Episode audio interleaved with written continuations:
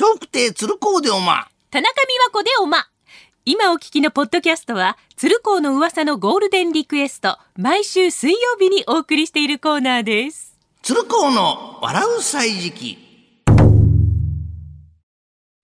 さあ、この時間は今話題の人物、旬の食べ物、季節の行事や出来事などを小話にしてお届けをいたします。鶴光の笑う歳時記。はい。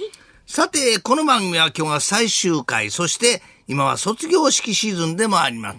えー今日のテーマは卒業式です。父ちゃん、今日はおいらの学校の卒業式だったよ。そうか。6年生が巣立っていったんだな。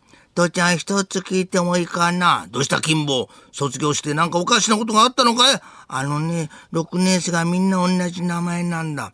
なことあるかい？本当だって。だってみんな、以下どうんって言われたもん。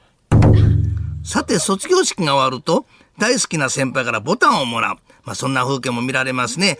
第二ボタンが一番人気なのは、心臓に一番近いからと言われております。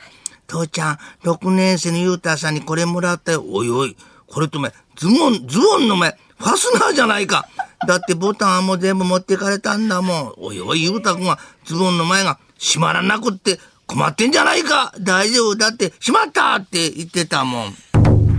さて、卒業式が終わると、卒業アルバムや卒業文集をもらって帰ったものでしたね。今も宝物として、えー大事に取ってある方もいらっしゃるんじゃないでしょうか。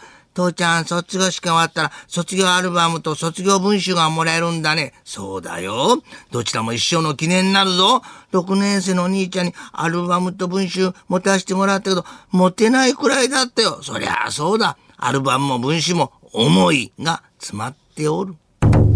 卒業式というと、宝丹の光と仰げばとうと章立ったもんでしたが、しかし最近ではあの合唱曲の旅立ちの日にとかね、レミオレモン、レミオロメンの3月9日、生き物係のありがとうこんな歌学校も増えてるそうです。金坊、父ちゃんと一緒にお風呂に入るのは久しぶりだな。そうだね、父ちゃん。ところで金坊は卒業式で何したんだ？ホタルの光と仰げばとうとそれから校歌も歌ったよ。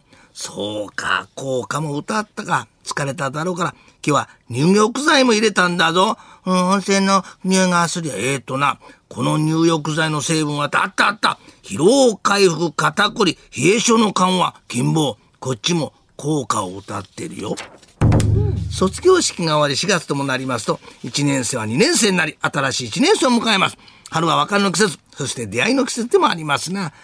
金坊、今日は早く布団に入って薬寝るんだぞ。うん、わかった。金坊も4月から2年生だな。今日卒業したお兄ちゃん、お姉ちゃんみたいに立派な大人を目指すんだぞ。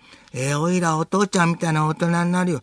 おいおい、嬉しいこと言ってくれるじゃないか。お父さんみたいな大人になりたいが、だって立派な大人になりたくても、すぐそばに手本となる大人がいないもん。